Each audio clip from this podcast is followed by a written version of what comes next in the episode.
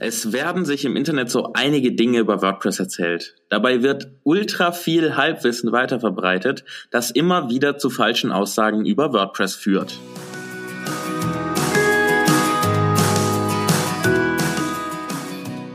Herzlich willkommen beim WP Ninjas Podcasts. In diesem Podcast dreht sich alles rund um WordPress, damit du es eigenständig und ohne Probleme für dein Online-Business nutzen kannst. Mein Name ist Jonas Tietgen, ich freue mich riesig, dass du dabei bist und ich begleite dich auf deinem Weg zum WordPress Ninja.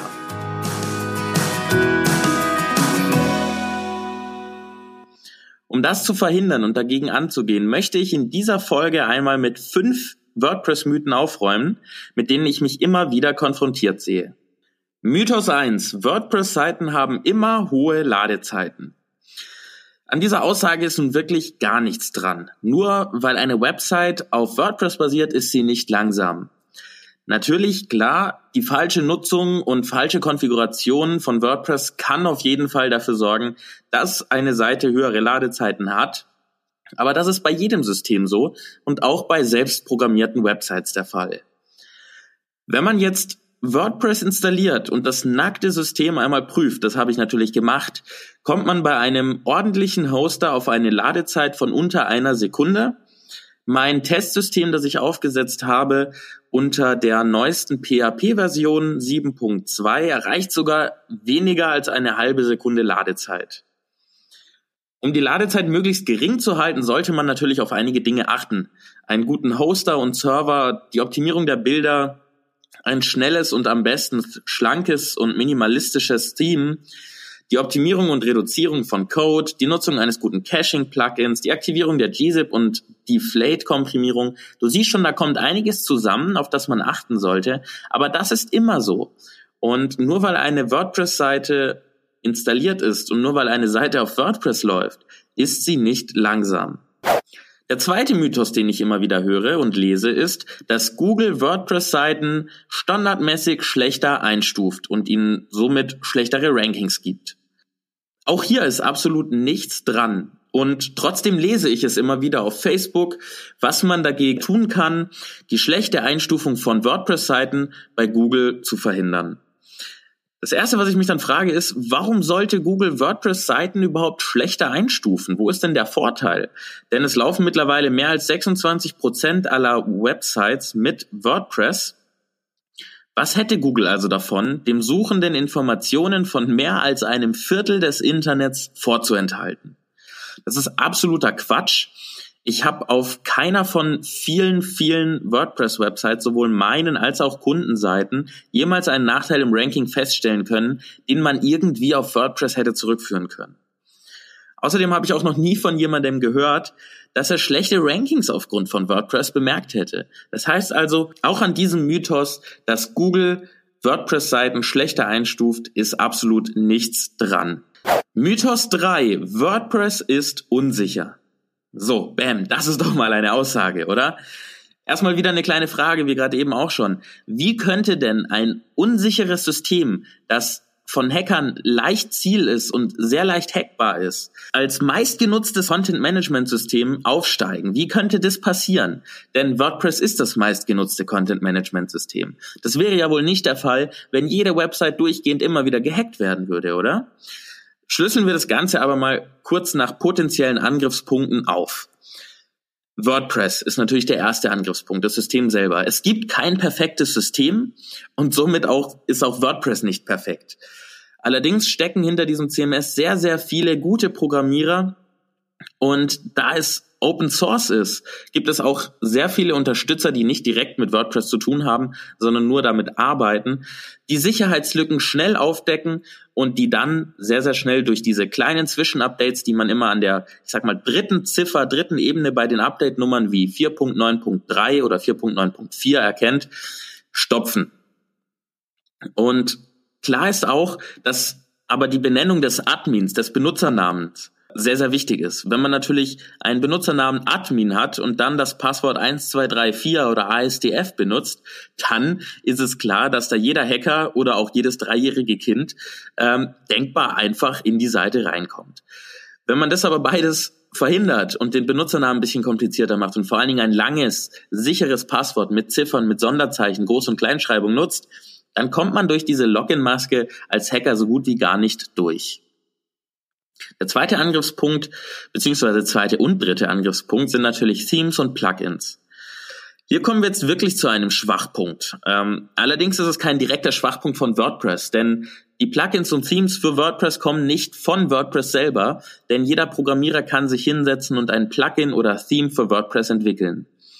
Es kann natürlich dazu führen, dass schlechte Programmierer oder faule Programmierer aus Versehen Sicherheitslücken in ihren Produkten, das heißt in den Plugins und Themes übersehen. Allerdings kann das auch mal bei größeren Herstellern passieren, davor ist niemand gefeit. In der Regel werden diese Sicherheitslücken aber sehr schnell wieder geschlossen, sobald sie mal aufgedeckt wurden. Um zusammenzufassen, WordPress ist also definitiv kein unsicheres System. Es gibt natürlich mögliche Angriffspunkte, gegen die man sich aber mit folgenden Tipps, die ich jetzt einfach auf die Schnelle mal kurz vorstelle, sichern, absichern kann. Updates für WordPress, Themes und Plugins sollten immer zeitnah eingespielt werden, da damit häufig Sicherheitslücken gestopft werden. Die Zugangsdaten sollten möglichst willkürlich gewählt werden und nicht weitergegeben werden. Den Login sollte man möglichst vermeiden, wenn man gerade in öffentlichen Netzwerken unterwegs ist. Das heißt, in Netzwerken, in WLAN-Netzwerken, in denen ähm, andere Leute auch zugreifen, in Cafés oder öffentlichen Hotspots und somit leichter an diese Daten rankommen. Wichtig ist auch, möglichst, ich sage jetzt mal, gute Plugins installieren und einfach um das Risiko zu verringern, immer nur möglichst wenig Plugins installiert haben. So viel wie nötig, aber so wenig wie möglich. Kommen wir direkt zu dem nächsten WordPress-Mythos. Der stammt aus vergangenen Zeiten. Der Mythos ist nämlich, WordPress ist doch nur für Blogs. So, diese Aussage ist sowas von 2005.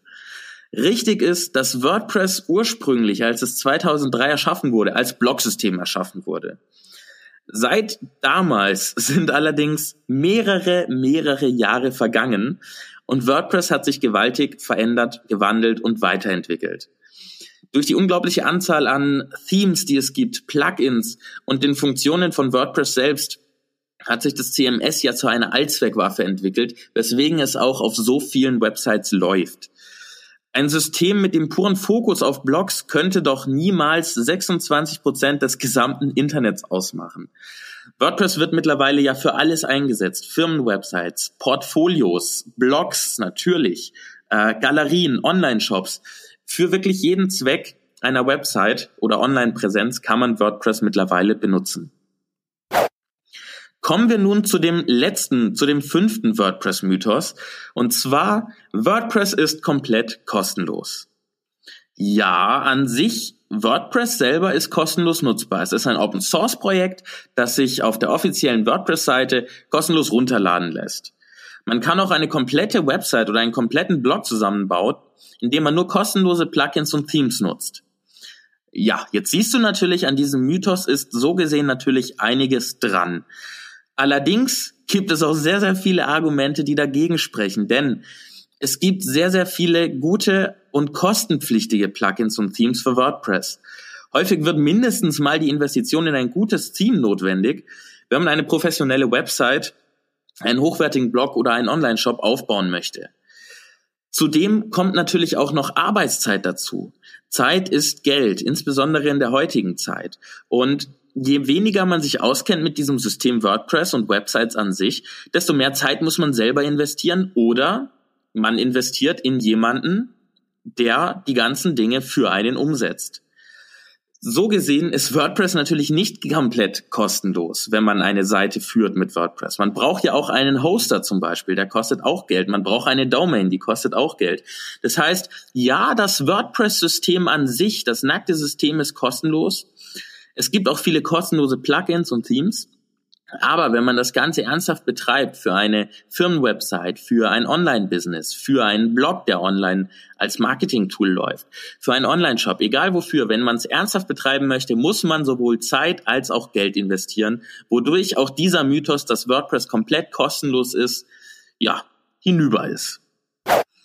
So, Jetzt habe ich mal mit fünf WordPress-Mythen aufgeräumt. Ich hoffe, dass diese Mythen nicht weiter verbreitet werden. Immer wenn du siehst, dass jemand so etwas sagt, bitte weise ihn entweder auf diese Episode hin oder zeig ihm direkt, äh, antworte ihm direkt und sag ihm, wieso es nicht stimmt.